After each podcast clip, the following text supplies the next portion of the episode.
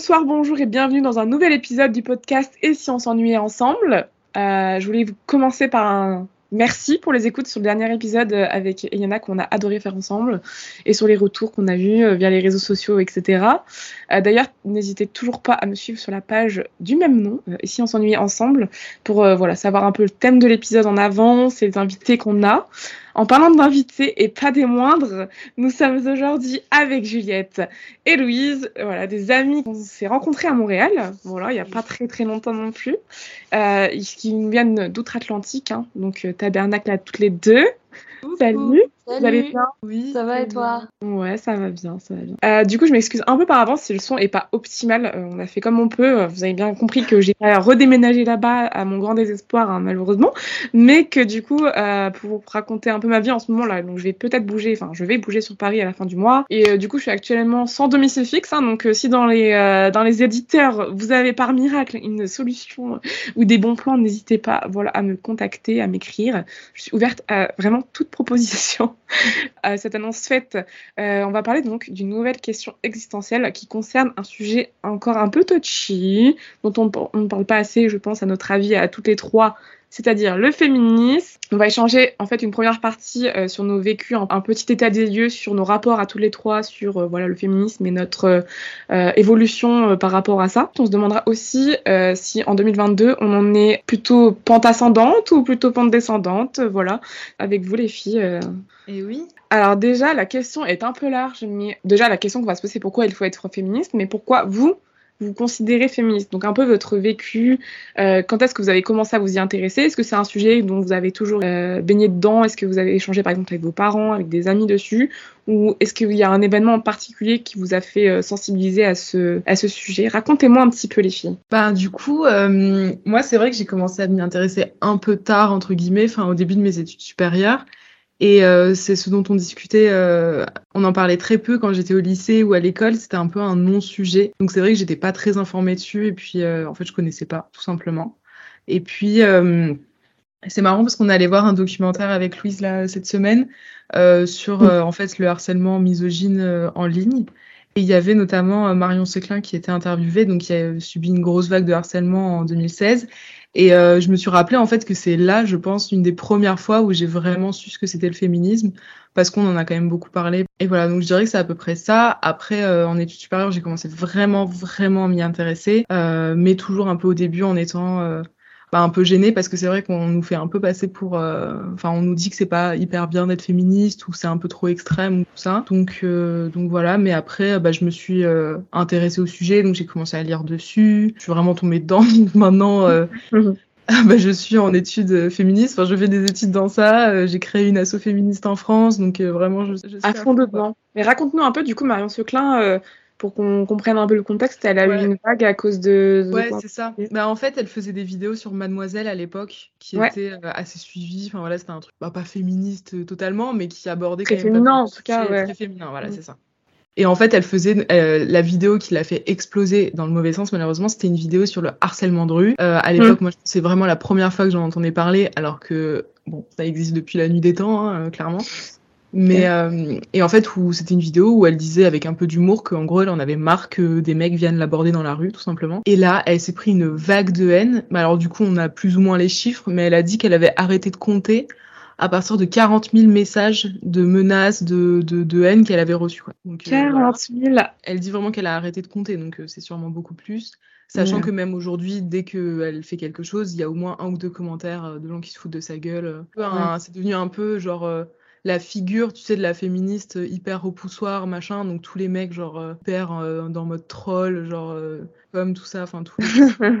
les forums comme ça, c'est toujours un plaisir. Donc, donc ouais, non, c'était ça. Et je pense que c'était vraiment une des premières fois où je voyais vraiment ce que c'était le féminisme et surtout, en fait, ce que ça pouvait engendrer d'être féministe parce que mm. du coup, on voit bien que ça engendre beaucoup de haine, quoi féministe et euh, aussi personnage public. Je pense que ça. Ouvertement féministe, disons. Je pense quand même que la, société a un peu changé, mais en tout cas, moi, je sais qu'à l'époque, quand j'étais à l'école et tout, c'était quelque chose dont on parlait absolument pas. Dépendre aussi des professeurs qu'on a et tout ça, mais, euh, mais c'est vrai que moi, en fait, j'y suis un peu venue euh, par moi-même aussi d'un côté, parce que bah, c'est moi qui ai décidé de commencer à m'y intéresser et à lire des choses dessus, mm. et parler avec des gens et tout ça. Enfin, mais après, bon, c'est. que c'est un c'est un thème où tu fais ton parcours un peu seul, tu vois, tu peux en parler avec plein de gens, échanger pour faire évoluer un peu ta pensée. Mais c'est vrai que si toi-même, tu te, voilà, comme tu dis, tu commences à des lectures ou renseigner sur des blogs, sur des. C'est compliqué parce qu'on est tellement dans une société qui nous pousse à ne pas être féministe, qui nous dit mais c'est inutile le féminisme, genre aujourd'hui c'est bon, c'est terminé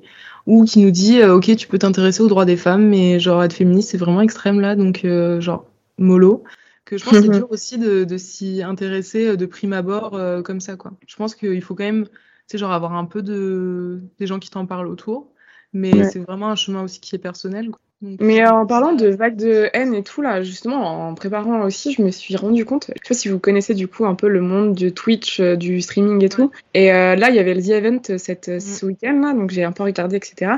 Et en fait, ça m'a fait repenser à, tout ce que, à toutes les vagues de cyberharcèlement que les streameuses vraiment féminins mm. Au féminin subissent en fait à chaque fois que je sais pas soit à chaque fois qu'elles sont un peu trop sexy à chaque fois qu'elles font un truc un, peu en dehors des clous euh, d'un monde en fait qui est essentiellement masculin. Donc ouais, c'est un peu je trouve dans ce genre de milieu voilà euh, qui est pas trop de place en fait pour les pour les femmes pour l'instant, enfin, ou alors qui voilà subissent souvent des, des moqueries ou des trucs qui sont souvent en rapport avec leur physique d'ailleurs. Euh, c'est genre en gros si t'étais pas une femme dans tous les cas t'aurais pas de succès parce que les seules personnes qui te regardent elles te regardent parce que t'es une femme et que du coup genre t'es bonne ou ouais c'est ça t'es attirante à leurs yeux. Tu mets des décolletés donc machin alors que la meuf elle passe juste son temps à jouer à des jeux vidéo mettons donc. Comme n'importe en fait de cette plateforme principalement. Mais euh, et toi, du coup, Louise, euh, raconte-nous un tout petit peu euh, d'où tu viens, parce qu'en en fait, on va se dire les choses. du coup, on s'est rencontrés à Montréal toutes les trois, et j'avoue que le féminisme, c'est quelque chose dans les premiers temps, on a on a discuté dessus, quoi. C'est vraiment un sujet où on s'est retrouvés, donc et tu m'as fait beaucoup évoluer sur, dessus aussi.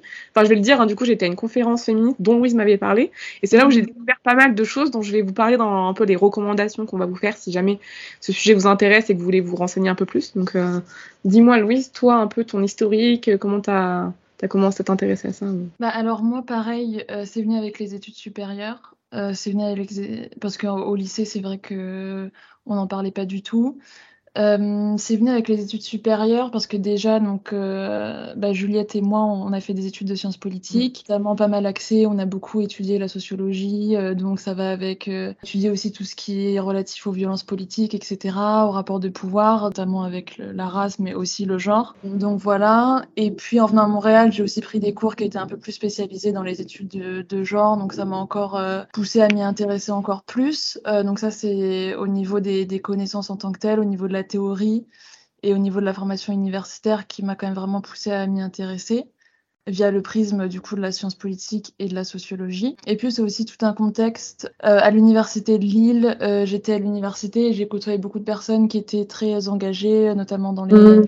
les manifestations. Euh. Bah, il y avait eu les manifestations contre la réforme de l'université, la, la, sélection à l'université. Voilà, on avait fait beaucoup d'actions à ce moment-là. Ouais. Et puis à ce moment-là, j'ai appris à connaître Juliette qui était déjà très engagée euh, et, donc c'est pas mal à ce moment-là mon entourage, quoi, mon entourage amical qui a fait en sorte que je m'intéresse mm. beaucoup, et notamment euh, Juliette.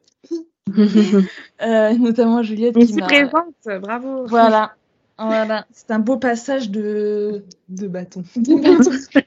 c'est vrai que c'est intéressant parce qu'avec plus on en parle quand même énormément parce que ça nous. Enfin, clairement, c'est un sujet qui nous passionne et, c'est intéressant parce qu'on se fait évoluer toutes les deux. Euh, on parle beaucoup de sujets un peu touchy des fois où on n'est pas forcément d'accord, mais ça permet de discuter et de faire des évoluer. Sujets d'actualité. Ouais, des sujets d'actualité. De toute façon, moi, je trouve que la pensée féministe, de toute façon, elle évoluera forcément parce que à force d'avoir tous les débats, que ce soit avec des femmes ou des hommes, parce que des femmes qui sont pas voilà, engagées sur la cause ou qui ne euh, trouvent pas qu'il y a forcément un, problème en fait dans la société vis-à-vis des femmes, certaines personnes qui ne considèrent pas qu'on est une minorité, moi je pense qu'on peut la considérer encore dans le milieu du travail, etc. Enfin, on n'est on n'est pas considéré à égalité, donc en fait pour moi y a voilà, on est une minorité en fait, c'est logique. Moi juste pour vous expliquer un petit peu, enfin l'avantage que j'ai eu c'est que moi j'ai plutôt une mère euh, féministe, donc toujours souligner un peu les problèmes dans la société, qui me raconte toujours des anecdotes quand elle a commencé dans le monde du travail ou euh, quand euh, tu as un entretien d'embauche et une des premières questions qu'on te pose c'est est-ce que vous comptez tomber enceinte? Je crois pas que ça, ça arrive à un homme qu'on leur pose la question. Euh, voilà. Ça, ça a évolué, on est d'accord. enfin plutôt ok là-dessus pour, le, pour le dire. Mais j'avoue que du coup, c'est toujours quelque chose dont j'ai eu conscience, en tout cas, qu'il y avait une forme de discrimination euh, à travail, à l'embauche, sur les salaires, enfin selon le milieu dans lequel vous travaillez, il y a forcément c'est une question de race, voilà, là on parle de question de genre, mais voilà, il y a un problème. Et même sur le traitement médiatique, en fait, du mouvement, je trouve qu'il y avait toujours eu un... En fait, moi, avant de m'y intéresser vraiment plus en profondeur, j'ai trouvé que c'était toujours euh, à la surface en disant, euh, féministe, je vais dire le mot extrémiste, je déteste ce mot, qui faisait du bruit, ce qui est normal en fait. Euh, au bout d'un moment, tu es obligé de faire entendre ta voix, donc tu organises des manifestations pour n'importe quelle cause en fait dont tu es porte-parole. Et j'avoue, j'ai commencé plutôt à me renseigner, puis euh, on en a parlé aussi, mais euh, j'ai vu une vidéo, je vais vous donner la, référence, une vidéo France Info où en fait il y avait une étude qui a été faite par Chris Blatch, voilà, c'est la cofondatrice de la plateforme Genre et Ville. Euh, qui a fait une expérience euh, il y a deux ans, euh, je crois que c'est a deux ans peut-être 2019. En fait, à un moment, elle fait une expérience dans la rue. Elle décide d'arrêter de, s'écarter lorsqu'elle croise n'importe qui dans la rue, mais plus particulièrement des hommes. Et en fait, le résultat, c'est que elle, il y a des collisions. Chaque fois, répétition, beaucoup de réprimandes de la part des autres. En fait, selon elle, du coup, les hommes ont intégré, que ce soit consciemment ou non, qu'ils ont une position de domination par rapport à la femme, et que en fait, nous, on a plus tendance à s'écarter sur les trottoirs fait dans la ville. Et c'est nous à nous de s'adapter à la trajectoire de notre interlocuteur de voilà de la personne en face. Et je trouve ça assez représentatif du, du boulot qui reste à faire sur le féminisme. Faites le test, arrêtez de vous écarter juste pour voir. Même à Montréal, alors que c'est censé être un peu plus chill ici, mais genre, ouais. moi, je me suis pris quatre ou cinq mecs, genre vraiment, qui m'ont bousculé alors qu'ils me regardaient dans les yeux en marchant, genre. Juste parce que je me suis pas écartée. En fait, on devrait s'arrêter. Euh, pire, on tombe. Mais, euh, mais euh, donc ouais, c'est un petit défi qu'on vous lance. Euh, voilà, si jamais vous voulez faire une expérience. Et ouais, du coup, elle rapporte que en fait, euh, au quotidien, elle percutait en moyenne 2 à 3 hommes contre une seule femme sur toute cette période, pour bien montrer qu'elle nous, on s'écarte plus que les hommes. Et euh, du coup, c'est pour éclairer un peu cette situation. Et, et ouais, voilà, donc c'est moi, c'est ça un peu mon vécu féministe. C'est me rendre compte de choses grâce aux médias, euh, bon, qui en parlent vraiment pas assez, hein, surtout les médias mainstream. C'est à chaque fois pour parler des dérives qu'il y a eu en fait lors de manifs ou de trucs. C'est rare que le féminisme soit abordé de façon plutôt positive en mode. Oui, et puis en plus ils invitent quand même majoritairement des gens qui ne sont pas acquis à la cause pour en parler quoi. Enfin c'est assez fou. Des fois tu vois des plateaux télé où ça parle de droits des femmes, il n'y a pas une seule femme sur le plateau quoi. Euh, je dis pas que les hommes peuvent pas défendre le droit des femmes, c'est pas ça, mais bon au bout d'un moment euh, invite qui de mieux que nous pour en parler. Concerné quoi. Enfin... Ouais, et puis après juste pour vous donner quelques chiffres en fait pour que vous vous rendiez compte aussi qu'il y a toujours problème que l'égalité homme-femme n'est pas encore acquise. Euh, donc il y a l'INSEE qui a publié un, une étude en 2022 là, début début de l'année, euh, pour dire que les femmes sont plus diplômées que les hommes, mais elles ne représentent que 43% des emplois de cadre et des professions dites intellectuelles en 2020. Ça a doublé d'accord depuis les années 80, mais on, se rend compte qu'en fait il y a encore, euh, voilà, la parité n'est pas respectée. Après, euh, les études essayent de donner des raisons qui expliquent cette, cette minorité. Euh, elles disent que le temps de travail, euh, les femmes demandent plus de temps de partiel, des congés maternité, parentale, et du coup, au niveau hiérarchique aussi, on a plus de mal à s'affirmer et à demander des promotions, etc. Donc, je pense que ça, ça aussi expliqué par le fait que le monde patriarcal, en fait, le monde capitaliste, met l'homme encore en position de domination. En fait, ils ont juste envie qu'on la ferme, quoi, tout simplement. Donc, euh, pas ce que vous en pensez là-dessus, sur la parité, surtout dans le monde du travail, est-ce que vous l'expérimentez ou pas dans les milieux dans lesquels vous bossez ou... Même en études, en fait. Euh, après, vous avez fait des sciences politiques, du coup, je sais pas trop si c'est. Euh... En fait, ça dépend. Je dirais qu'à Lille, c'était assez euh, paritaire. Quand on était en licence de sciences politiques à Lille, à l'université, c'était assez paritaire. Après, je sais pas ce que tu en penses, mais moi, à Montréal, là, il y a quand même beaucoup plus de, de meufs dans les cours.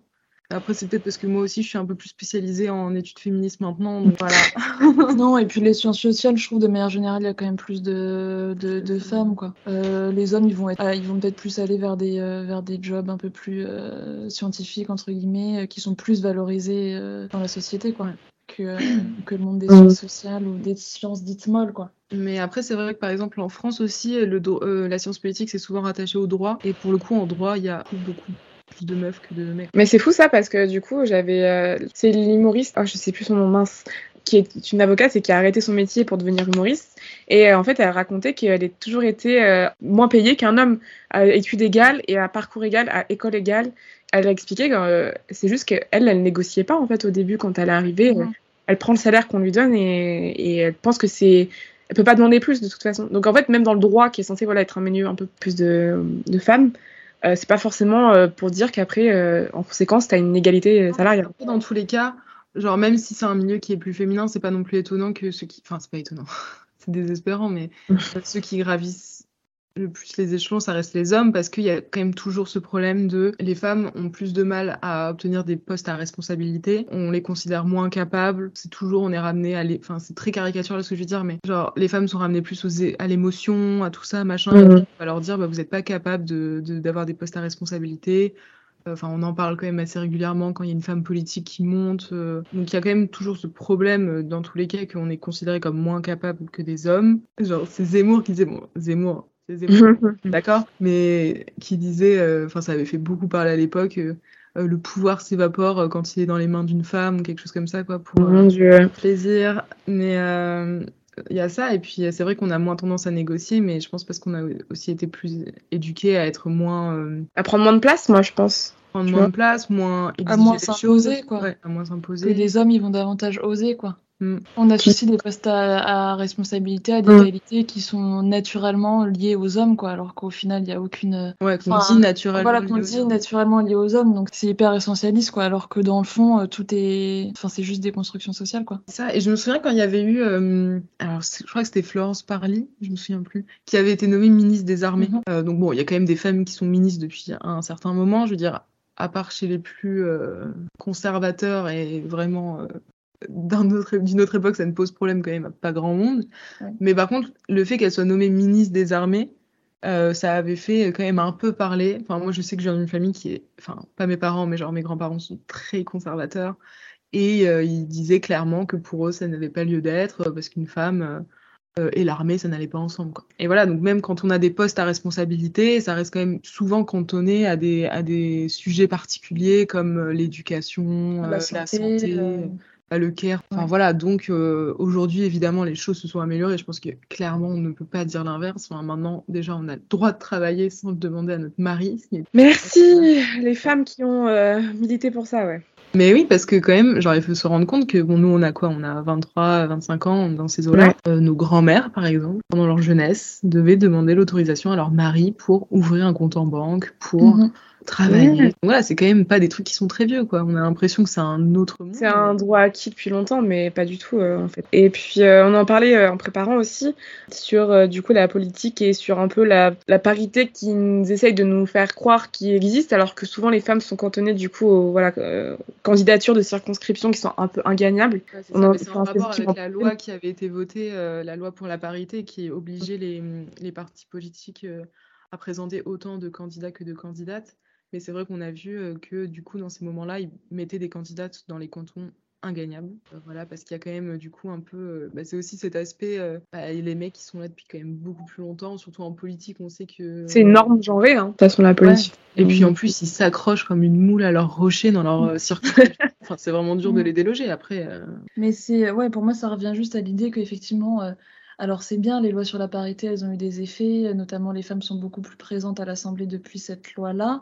En revanche, il y a des, il y a des normes qui restent, quoi. Et c'est Ouais. pour ça qu'il faut avoir un féminisme, enfin faux, pas dans l'injonction, mais qui essaie de, de dénoncer, de transgresser, enfin d'aller vers vraiment une révolution des normes aussi, quoi. Des Ouais, lois pas au-delà des...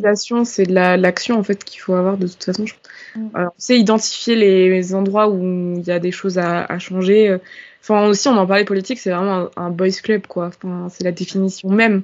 des milieux comme ça, ou le milieu des, des grandes entreprises, ou des choses comme ça, où il y a des femmes, hein, mais ça reste quand même un milieu qui est essentiellement masculin. Moins facile d'entrer pour les femmes. Mm. Mais voilà, c'est comme les, la discrimination positive, la parité, pour moi, c'est en fait c'est un mal nécessaire, dans le sens où, euh, j'avoue, de base, je suis pas hyper fan de l'idée, mais en même temps, on a besoin de ça pour faire changer les mentalités. Je pense que ça va, tu sais, genre, ça va rester quelques dizaines d'années, peut-être. Et après, il y aura même plus besoin de ça parce qu'au final, j'espère, mais il y aura plus besoin de ça parce que justement, on aura dépassé ce stade de euh, euh, bah, je vais prioriser un homme parce que je pense qu'il sera plus compétent, alors qu'au final, une femme serait tout aussi compétente. Mais on a tellement des représentations dans nos têtes et c'est ces représentations-là qu'il faut changer. Mais je pense que c'est en passant par les lois sur la parité, la discrimination positive, qu'on va réussir à faire ça, quoi. Parce que je vois pas comment on peut faire d'un moment, on peut pas non plus changer les mentalités de tout le monde en un instant. Les comportements euh, qui ont, sont inculqués dès le plus jeune âge aux mecs. C'est des trucs qui sont quand même pas tout le temps, mais qui sont très inconscients de la part des gens, de la part des gens qui embauchent. Je pense que, tu sais, c'est pas, ils se disent pas, euh, ah, c'est une femme, elle va moins être compétente. Mais c'est inconsciemment, ils vont se dire, euh, bah, pourquoi pas plus un homme, quoi. Mais de toute façon, la discrimination positive, je trouve que en fait, le terme discrimination, comme on en parlait, c'est un peu un terme pas à chier, mais Enfin, en fait, euh, ça fait un peu décrédibiliser. Ouais, c'est repoussoir, ça fait décrédibiliser le mouvement. Euh, mhm. euh, en fait, elle a l'impression que, du coup, tu parles de discrimination. En fait, il retourne l'argument dans lequel, en fait, on, a l'impression qu'on veut être supérieur aux, voilà, aux hommes, on veut retourner la, situation et que c'est pas le cas. C'est juste, faut passer par là, je pense, pour arriver à une, voilà, une société plus égalitaire. Mais du coup, ça passe aussi par une forme un peu de sororité. Le terme est important, je trouve, d'en parler, parce que du coup. Bon, la sororité, on va dire que c'est plus appliqué à des collectifs de femmes, etc. De l'entraide. Et euh, souvent, la sororité, euh, tu as un peu l'imagination de. Euh, tu regardes un film des années 2000 où en fait les, les, meufs sont dans. c'est quoi, des assauts des, ouais, des sororités, c'est ça, c'est le mot. Et ils sont un peu nunuches en mode Ah, c'est trop bien, on est girly, on va se faire les ongles ensemble et tout. Mais en fait, le terme, c'est juste pour aussi comprendre qu'il faut créer des liens entre nous, un moment, faut aussi euh, genre exclure, enfin exclure, c'est le mot, voilà. Euh, je sens qu'on va avoir des, des, des, gens qui vont nous dire ah vous excluez les, les hommes, bah bravo. Euh, mais non, mais je pense qu'il faut créer des événements où, où, en fait les infos sont dirigées directement aux femmes, quoi. Et moi, je pense que la sororité, c'est un truc qui est politiquement essentiel. Genre, franchement, il faut qu'on je pense vraiment, et j'essaye de le faire au quotidien, de développer quelque chose comme ça. Je trouve qu'on a quand même grandi en se mettant en concurrence avec les femmes, entre femmes. Genre, euh, peu, je pense, était éduquée euh, toutes comme ça quand on était gamine et tout. Enfin, pas forcément, mais inconsciemment, on se mettait en concurrence avec euh, les copines, les machins. Mhm. Euh, et moi, j'essaye vraiment de dépasser ça. Enfin, je sais qu'il y a une période de ma vie, par exemple, j'étais là. Non, mais moi, je me sens vraiment mieux euh, quand euh, j'ai des amis mecs. je suis plus à l'aise avec eux et tout. Alors que, en fait, pas du tout. franchement, je trouve que d'avoir avoir des femmes autour de soi, c'est un, une chance. Enfin, moi, je trouve que tu peux discuter quand même de beaucoup de choses que les mecs, en fait, malgré eux, hein, mais ne comprendront jamais dans toutes les choses que, tu, en tant que femme, on subit des choses que les hommes ne subissent pas. Donc, la beau s'intéresser au sujet, s'intéresser à tout ça, bah, il ne les vit pas. Tant que tu expérimente pas, c'est ça. Mais euh, du coup, on en a parlé aussi, le harcèlement de rue, on le vit euh, tous les jours, enfin tous les jours. Très souvent, quand même, qu'on soit dans une ville euh, plutôt grande, dans une ville plus petite, etc. T'en as parlé aussi sur le fait que le procès un peu Amber Heard de Johnny Depp, il est un peu symptomatique aussi des rapports euh, qu'il y a encore avec euh, enfin, la décribilisation des femmes en fait euh, qui mm. parlent, qui libèrent la parole. Je sais pas si tu vas en parler un peu aussi de l'anecdote que tu nous as dit sur euh, voilà la nuit est plutôt réservée aux hommes. Ouais, mais en fait c'est la, la réflexion que je me suis faite parce que la dernière fois je rentrais de chez Louise justement et il était je sais pas à 22h, 23h, bref il faisait nuit et j'avais quand même une longue route, j'avais décidé de rentrer à pied je pense que j'avais 40 minutes de route, un truc comme ça. Et euh, en fait, euh, genre avant de partir, je me suis dit, mais est-ce que je suis vraiment sereine de faire ça Je me suis vraiment posé la question en mode, j'ai un peu peur. En fait. Et quand je marchais, honnêtement, je n'ai croisé que des mecs. Genre, c'était hallucinant. Alors, bon, c'était une expérience, genre une fois, c'est pas une étude euh, mais non, mais après, c'est un ressenti aussi, les gars. Hein, genre, les arguments qu'on avance. Mais oui, et mais après ça, je pense c'est un truc commun à toutes les femmes. Genre, on en discutait, c'est vraiment l'hyper vigilance, d'avoir mm. toujours un peu peur quand tu sors. Genre, que ce... alors particulièrement la nuit, mais un peu tout le temps, genre, ou quand tu croises un groupe de mecs, bah t'es pas, enfin, t'es pas hyper sereine. Je pense que c'est quand même une expérience qui est partagée par, alors peut-être pas toutes les meufs, sûrement pas toutes les meufs, mais beaucoup, beaucoup de meufs. Mm. Et qu'on normalise quand même pas mal. Quoi. Enfin, je veux dire, il y a personne qui se fait la réflexion euh, trop de est-ce que c'est anormal? Enfin, je veux dire, tout le monde réfléchit comme ça et mm. enfin, toutes les femmes réfléchissent comme ça et donc ça, c'est normal, tu vois, tu banalises un peu alors que dans le fond, euh, devrait pas être comme ça dans l'hypervigilance tout le temps. Euh. Comme le truc, tu m'envoies un texto quand t'es rentré, oublie pas et tout ou euh, genre euh, ah mais non je sors ce soir euh, je vais devoir rentrer toute seule je vais pas mettre de jupe enfin c'est des comportements comme ça qu'on a vraiment intériorisé au mm. plus profond des trucs comme ça genre c'est un truc qu'on a beaucoup à faire à se contraindre à pas mettre les vêtements qu'on veut à euh, dans la rue, tu mets tes écouteurs, mais tu mets pas le volume trop, parce que quand même tu dois entendre ce qui dans la rue, mais tu mets un petit peu de musique pour pas non plus, tu sais que vraiment voilà, euh, tu gardes tes clés dans ta main au cas où, euh, tu fais ci, tu fais ça, tu marches vite, tu baisses la tête, si tu croises un mec, tu changes de trottoir, ou alors tu fais ci, enfin c'est des trucs quand même que je trouve euh, beaucoup de meufs font quoi. Mm-hmm. En plus, et si tu le fais pas, ou si genre t'as un comportement qui dévie un peu de cette norme, bah si tu te fais agresser, et genre on va dire que c'est ta faute. Ah bah oui, mais en même temps, qu'est-ce que tu foutais à 3h du matin dans la rue, genre? Ah bah oui, mais en même temps, t'étais en jupe, t'as vu comment t'étais habillée? Enfin, en même temps, t'étonnes pas, quoi. Enfin, ta jupe est trop courte, voyons. Oh là là, ça incite. Mais les gars, il y a une solution miracle, c'est les zones sans relou, bien sûr. Notre belle, ah, Marlène. Marlène.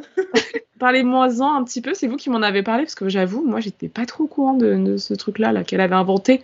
Un miracle pour les femmes, bien sûr. Ouais, Marlène, euh, oui, euh, Marlène Schiappa, donc c'était quand elle a fait ça, c'était la secrétaire à l'égalité homme-femme. Et en fait, elle a décidé de s'attaquer au harcèlement de rue en, euh, en, pas en criminalisant, mais en considérant comme délit, enfin voilà, genre. En créant le délit d'outrage sexiste. Voilà, c'est ça. Sauf que en fait, enfin dans la réalité, déjà c'est difficile de que ce soit réellement euh, applicable déjà dans la réalité. C'est un bel effet d'annonce. Et puis, euh, enfin, je sais pas si non plus la répression c'est une solution à. Non, mais après aussi il y avait le problème de, euh, en fait, donc en créant cette, ce truc d'outrage sexiste, donc rendre plus pénaliser.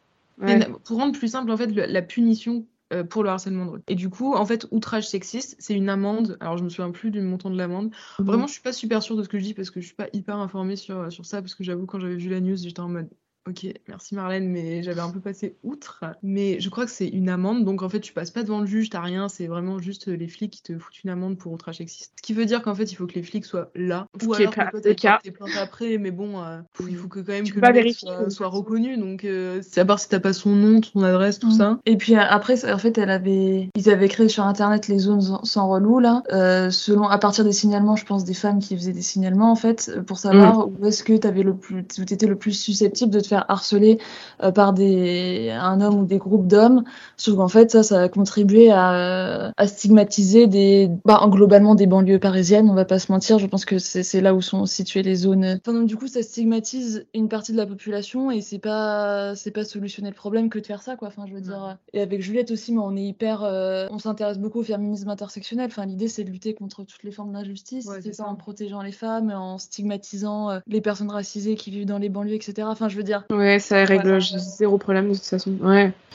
Et puis, euh, enfin voilà, donc vu que le fait il faut que les flics soient là pour en gros avoir l'amende ou quoi, mhm. bah clairement les flics ils sont souvent dans les cités quoi, on va pas se mytho, ils sont pas partout, donc forcément ça stigmatise une partie de la population mhm. aussi. Donc c'est ça aussi le, problème. Et puis en plus, enfin c'était clairement, alors c'était pas clairement assumé en mode elle l'a pas dit texto, mais en gros comment ils l'ont présenté avec leur, euh, leur formule et tout ça, c'était. C'est le cheval de bataille du gouvernement oui, non, mais ça, en plus, ça visait, en fait, genre, le cliché, euh, genre, euh, du, du, des mecs qui traînent euh, dans les cités. Et c'est vraiment, t'avais l'impression que c'était pour ça que ça avait été créé. cliché, quoi. Voilà, donc c'était un peu ridicule. Et un truc aussi, genre, le dernier truc qui, moi, genre, me pose problème, c'est parce que on sait quand même que les flics ont tendance à requalifier tout. En gros, pour, pour expliquer, parce que je sais pas si tout le monde est au courant de cette pratique absolument détestable, mais par exemple, demain vous allez porter plainte pour viol. C'est-à-dire que vraiment, il y a eu un viol, sauf que euh, voilà, vous avez peut-être, vous n'êtes pas forcément allé chez le médecin, enfin bref, vous allez porter plainte pour viol. Là, le flic va vous dire, alors écoutez, madame, vous savez, les procès pour viol, oh, c'est long, et puis en plus, voilà, ça va vous prendre des mois, ça va peut-être vous coûter un peu cher. Franchement, moi, je vais requalifier ça en agression sexuelle. Parce que l'agression sexuelle, tu ne passes pas aux assises, c'est plus rapide, tout le monde est content, sauf la victime évidemment.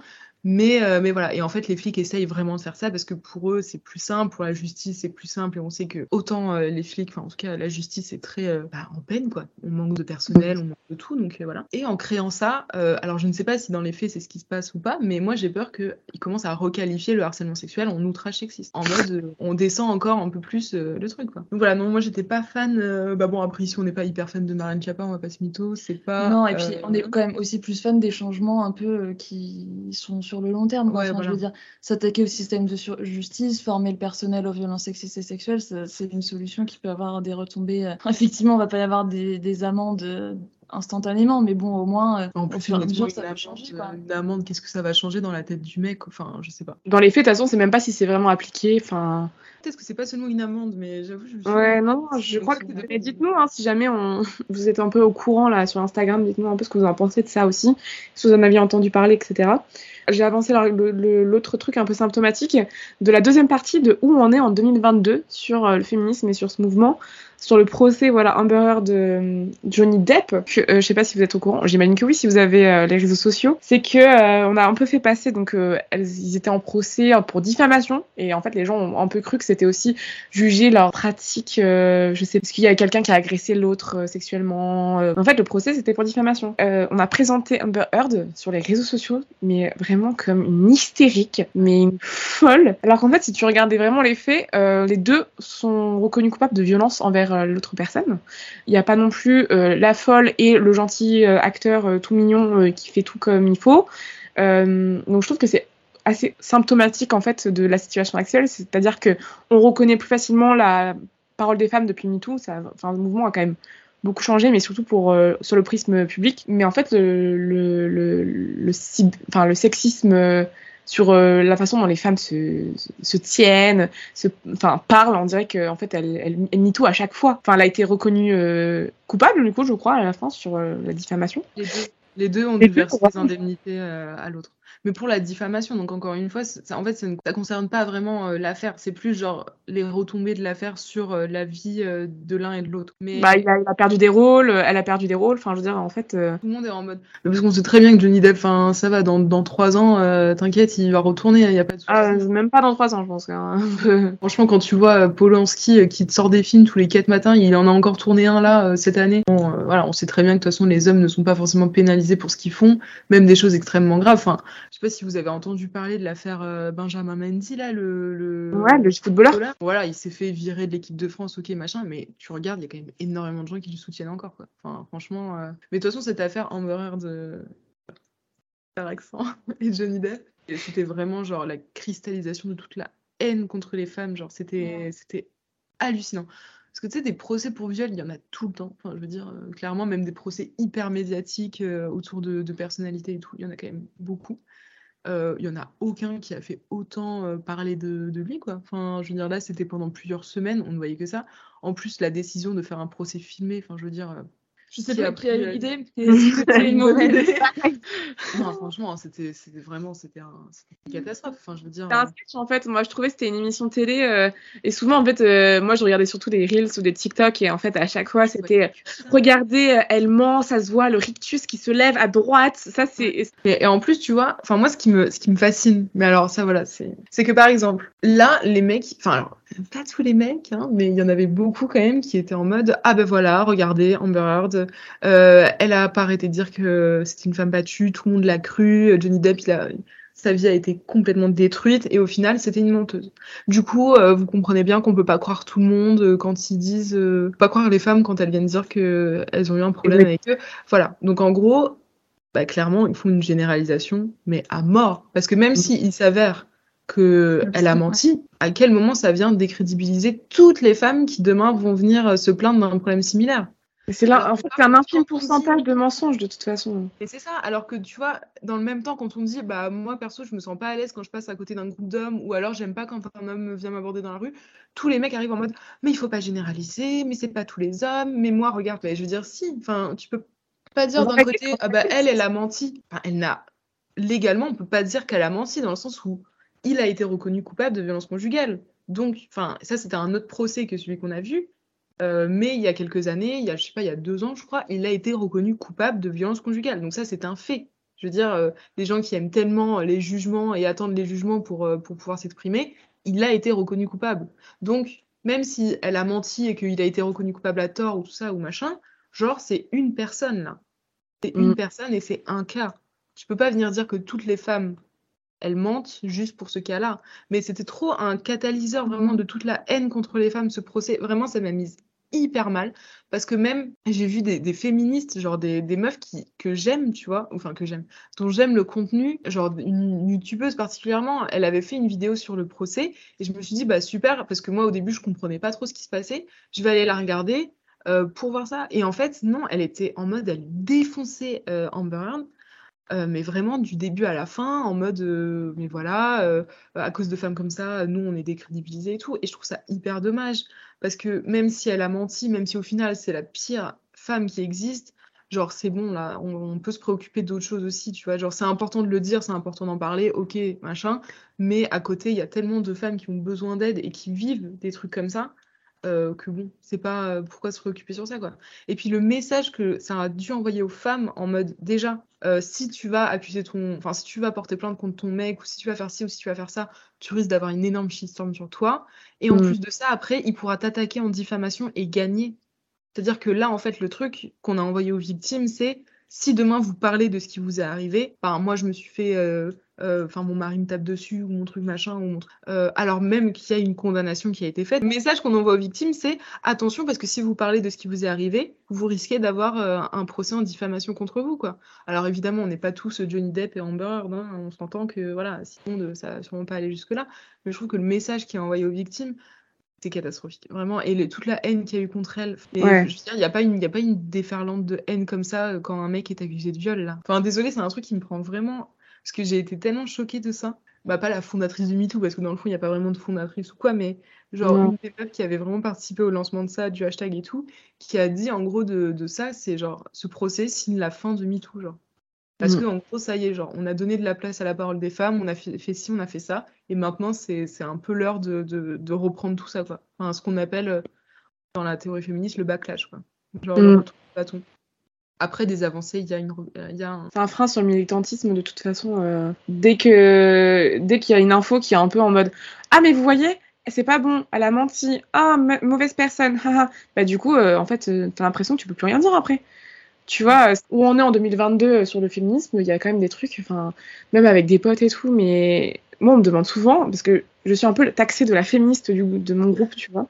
Ce qui est peut-être vrai parce que juste c'est un sujet qui me tient à cœur. Donc genre, des fois quand on, tient des propos dont, avec lesquels je suis pas d'accord juste je le dis tu vois.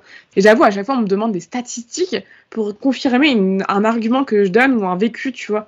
En mode sur le harcèlement de rue je vais te dire ben moi j'ai eu ça comme expérience euh, ben, je l'ai très mal vécu du coup ils me dire ah ouais mais tu sais tout le monde ne vit pas les choses de la même façon machin en fait il- à un moment faut arrêter de faire un cas à part pour chaque truc ça existe pour beaucoup de gens comme c'est une majorité, des femmes, hein, voilà, faut l'acter en fait. J'aimerais bien trouver une femme un jour qui n'a jamais vécu de harcèlement de rue. Mais je veux dire, peut-être qu'elle s'en rend pas compte. Mais elle a déjà été sifflée ou elle a déjà été machin. Enfin, moi, je, Bah genre- après, ça dépend de. Enfin, moi, j'avais eu ce débat avec des anciennes collègues de, de bureau, je vous l'avais dit. On a une vision très différente du harcèlement de rue. Genre, euh, le sifflement, euh, se faire accoster à chaque fois, euh, t'as un 06 et tout. Au bout d'un moment, quand ça à répétition, moi, je prends ça pour du harcèlement à un moment, tu vois. Enfin, j'ai le droit de le dire, j'ai le droit de le ressentir. Et, euh, elle, elle comprenait pas. Elle trouvait que c'était de la flatterie et que, et que faut pas arrêter ça parce qu'après, tu te comprends, ça veut dire qu'on qu'on qu'on plaît plus, en fait. Euh, Et désolant, je trouve, de penser un peu comme ça, en fait. Je sais pas ce que t'en penses, Louis, sur le harcèlement de rue et tout. euh. Bah, moi, je pense quand même qu'on en parle, disons, on en, on en parle quand même de plus en plus. Et je pense que les, les jeunes générations sont un peu plus au clair de ce que c'est les limites de comportement à avoir, etc. Donc, on est un peu plus vocal à ce sujet. J'espérais quand même qu'au fur et à mesure, ça va, ça va changer, quoi. Ouais. Puis, euh, l'histoire du backlash aussi, euh, enfin, je pense que pour qu'il y ait un backlash, c'est que forcément qu'il y a eu des avancées, il y a eu. Alors, euh, on en parle de plus en plus, etc.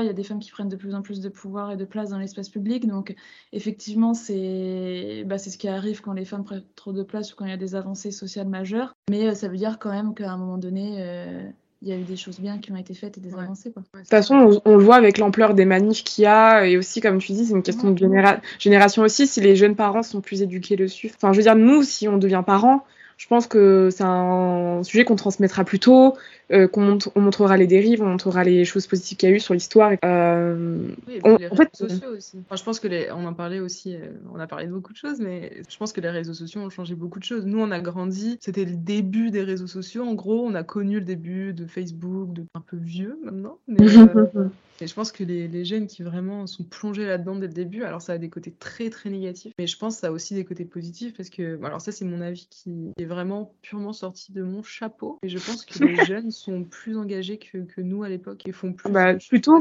je trouve. euh, plutôt, Ouais. ouais. Parce qu'avec les réseaux sociaux, je pense que c'est plus facile aussi d'avoir des infos sur ça, quoi. Parce que nous, euh, nos parents, s'ils n'étaient pas euh, fermement euh, féministes, enfin, moi je sais que c'était pas mon cas, bah on n'en avait pas trop parlé, quoi. Alors que là, avec les réseaux sociaux, honnêtement, tu peux facilement trouver de l'info, même si t'as 12 ans, 13 ans, euh, 14 ans. Plus Oui, accessible. non, il y a des informations qui sont plus accessibles. Voilà, bon, ça a des côtés négatifs et positifs. Bah, je trouve que sur l'objectification de la femme, en fait, ça, ça a pas trop changé, je trouve, sur les réseaux sociaux, tu vois, c'est pas. Et euh, bah après, on peut juste dire un mot sur euh, un truc super qui est l'IVG aux États-Unis en ce moment là. Euh, je sais pas si vous voulez rappeler un peu ce qui se passe.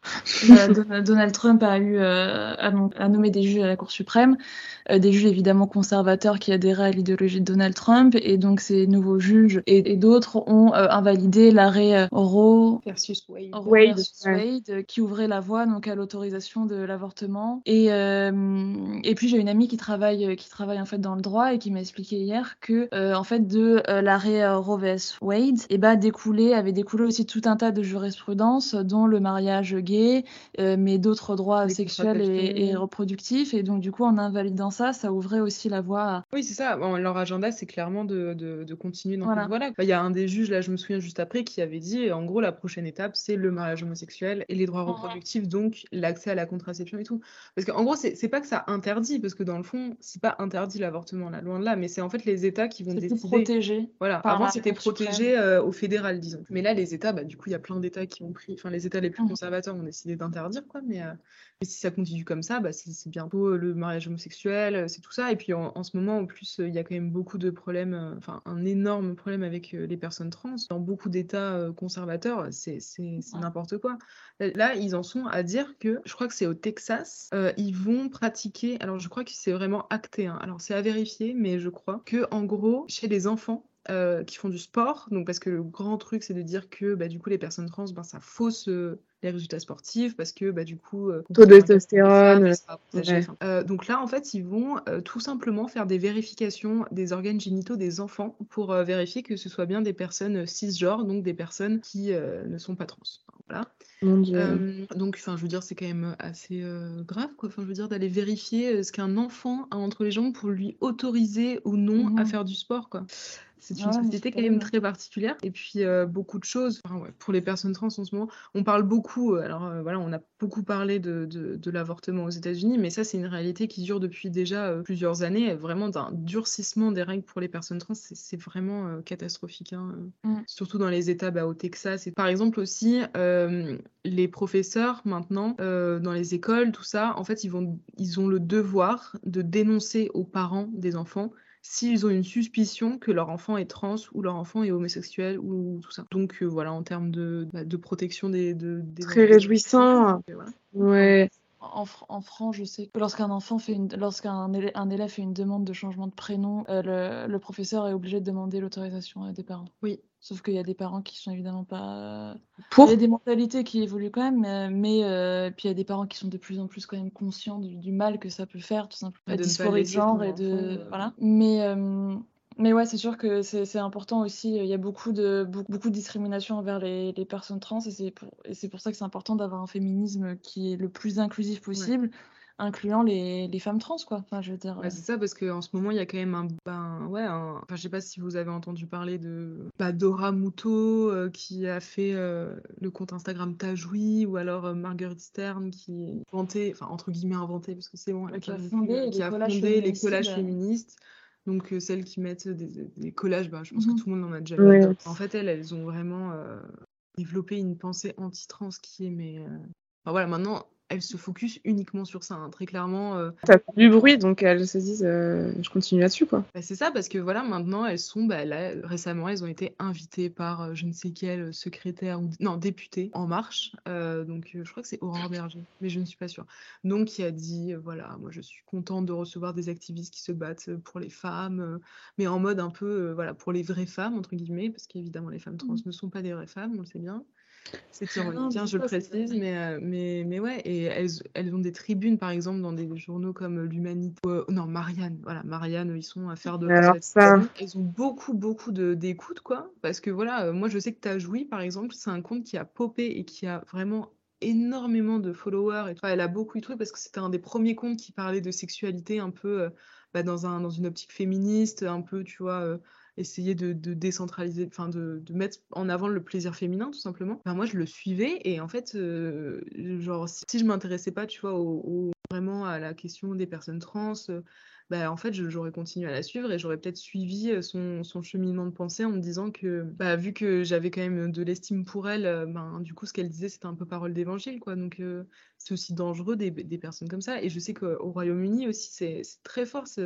Alors, c'est on les appelle les, les TERF, genre, c'est les trans. les, les, féministes radicales. Ouais, c'est ça. Alors, attends trans exclusive euh, féministe euh, radicale Ouais, c'est ça. En gros, les féministes radicales qui excluent les trans, les personnes trans. Voilà, c'est ça. Euh, et c'est un mouvement qui prend de plus en plus d'ampleur aujourd'hui. Donc, enfin, je trouve ça important d'en parler parce que c'est vrai qu'il y a des choses dont on ne mhm. parle pas assez, quoi, des personnes trans de, cette question-là, et surtout de, ouais, de la transidentité et, du retour de bâton, enfin, du retour de bâton et de, de toutes les, les, positions qui sont extrêmement dures aujourd'hui de la part de personnes qui se disent féministes et qui au final en viennent à totalement euh, exclure euh, une En fait, pour pousser euh, leurs idéaux et leurs idées, en fait, elles, elles, elles, marchent sur les autres, en fait, aussi. Donc, du coup, c'est un peu la même chose que. De toute façon, à un moment, on va arriver sur le Boys Club, ça va être aussi certaines féministes qui vont faire ça aussi. Enfin, tu vois, ils vont créer leur petit club de pensée que tu t'adhères pas. Et si tu, justement, tu exclus de, de, de ça, bah, tu t'en prendras plein la gueule. Et puis voilà. Sur ces notes réjouissantes, est-ce qu'on pourrait peut-être faire des petites recommandations aux gens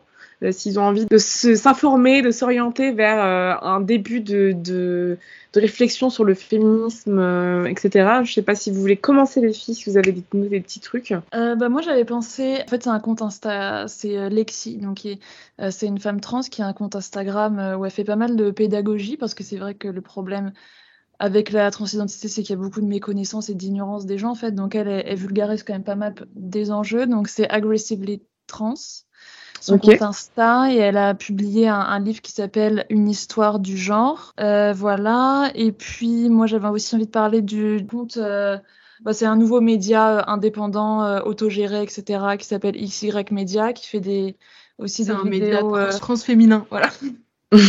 Vraiment qu'avec des, des femmes trans quoi. Euh, XY Media sur Insta aussi. Et puis par rapport au, euh, pour le, le, droit à l'avortement aux États-Unis, il y a, y a, une mini-série euh, hyper, hyper intéressante qui en parle avec Kate Blanchett et d'autres, qui retrace le combat des femmes dans les années 70 aux États-Unis.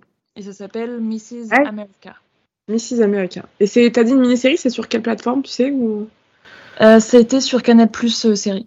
Ok, parfait. Et toi, Juliette? Alors moi, je pense que moi j'aimerais bien conseiller des podcasts parce que je suis très podcast, j'adore ça. Euh, j'aimerais bien conseiller quoi de meuf. Euh, je trouve ça sympa. Il y a des formats longs, des formats courts. Ça s'écoute bien. Alors il y a des sujets qui sont un peu plus euh, poussés que d'autres, donc voilà. Mais il y a des trucs vraiment très accessibles pour tout le monde. la poudre avec Lauren Bastide. Ah, c'est des très très, longs épisodes. C'est minimum 1h30, mais incroyable. Enfin là, elle en a sorti des pentes un plaisir, vraiment. Et juste pour que vous sachiez, euh, pour les gens qui nous écoutent, c'est, il me semble, exclusivement sur euh, Spotify. Voilà, oui, c'est ça, ouais. Euh, la poudre Il y a aussi les couilles sur la table et le cœur sur la table que j'ai beaucoup aimé. je vais écouter. Ah c'est vraiment bien. le cœur sur la table, en fait, ça parle beaucoup de, de l'amour en fait et des relations. bon, pas forcément que amoureuses, mais des relations. C'est vraiment sympa. Et en livre, bon alors ça, je le mets parce que moi, c'est un livre qui a été un peu game changer dans mon dans ma vision du féminisme. Euh, King Kong Theory de Virginie Despentes et plus largement tout Virginie Despentes. Enfin, pour moi, je trouve incroyable. incroyable. Après, voilà, je pense que si euh, si vous venez d'entendre parler du féminisme, pas une approche vous intéresser, euh, non, on va pas on va pas partir là-dessus. Peut-être lire des trucs comme le Boys Club de Martine Delvaux, des choses comme ça.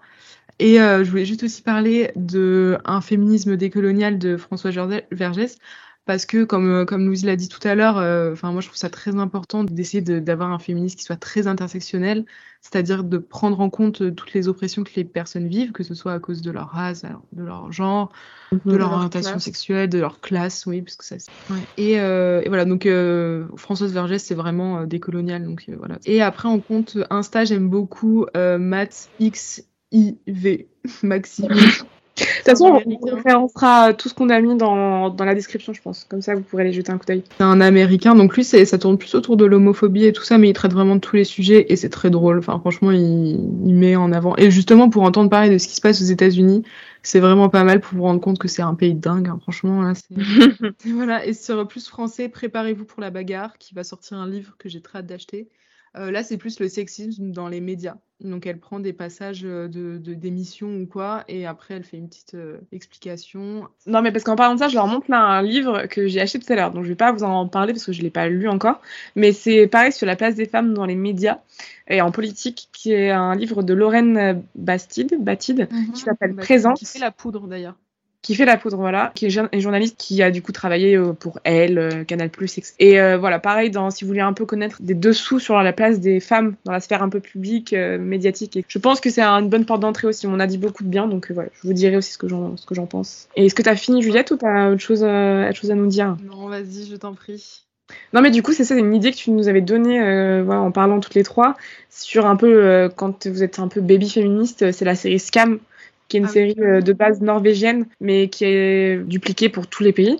Et Scam France, euh, voilà, qui aborde mais, des thématiques euh, vraiment très éclectiques sur la race, sur l'avortement, juste, enfin, qui, voilà, qui, qui. franchement, c'est sympa, c'est très, en plus. La dépression chez les jeunes, enfin, plein de trucs. Ouais. Ah non, c'était vraiment, ouais, j'ai bien aimé. J'ai pas tout regardé, mais.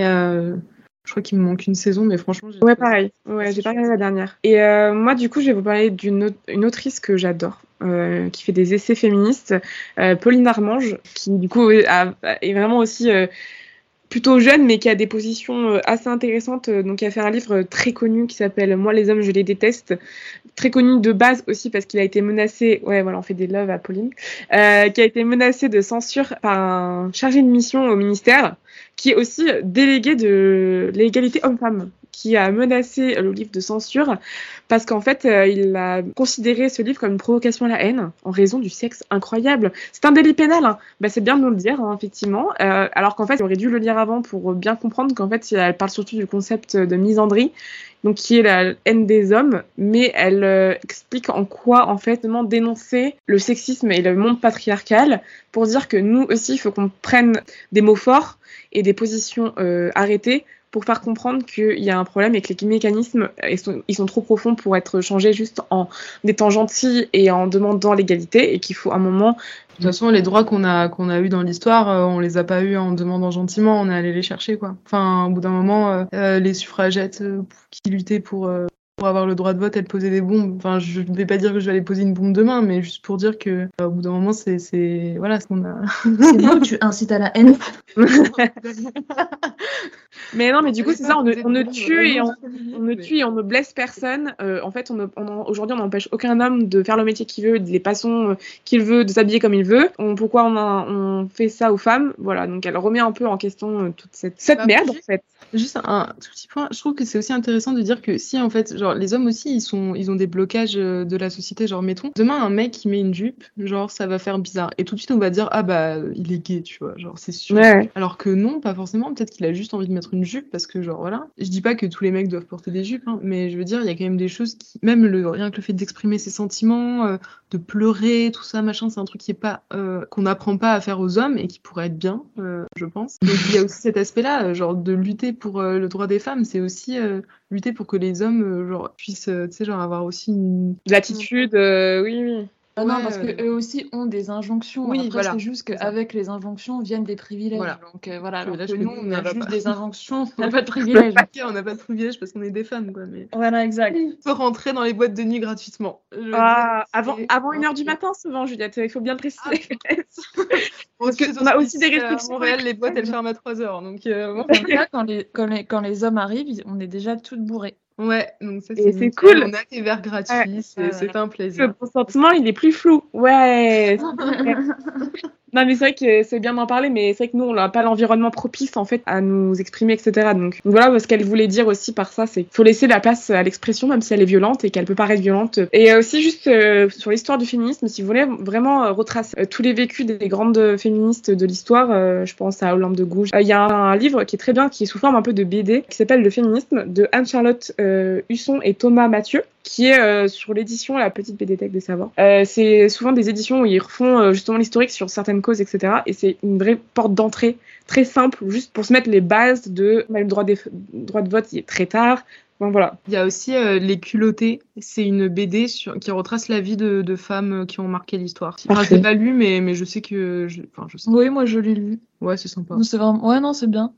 C'est bien, c'est bien. Tu vois, dans plein de sphères de la Ouais, vie euh, publique, euh, la médecine, là, pour, dans plein de, plein de domaines, quoi. Il y a des femmes qui ont, qui ont marqué l'histoire, quoi. C'est juste Ouais, qu'on n'en parle pas assez. qu'on- dont on ignore totalement. Genre. Mais d'ailleurs, je savais pas si vous savez, mais c'est une femme qui a inventé le Wi-Fi. Alors, j'ai Ouais, plus le euh, nom de la personne, mais incroyable. Bah, C'est une fa- Enfin, franchement, les premiers travaux qui ont été faits sur Internet, c'est c'est des femmes. quoi. Et tous les trucs aéronautiques, il y a beaucoup de femmes qui ont travaillé là-bas et mon travail a été totalement volé et, et des femmes noires en plus. Il y Mhm. avait eu un film qui est sorti à... Je vais dire un truc, mais les femmes de l'ombre ou quelque chose comme ça, peut-être, je ne sais plus. Mais euh, très intéressant. Et je vais finir sur un documentaire, au lieu de lire, regarder, euh, qui s'appelle Cap sur le Congrès, qui se focalise sur euh, les femmes qui sont candidates à des sièges au Congrès, dont Alexandria Ocasio-Cortez, dont vous connaissez sûrement le, le petit diminutif AOC. Donc c'est vraiment un documentaire sur l'empowerment féminin, comment en fait ça nous montre les bâtons dans les roues qu'elles expérimentent alors qu'en fait un homme n'a pas en politique.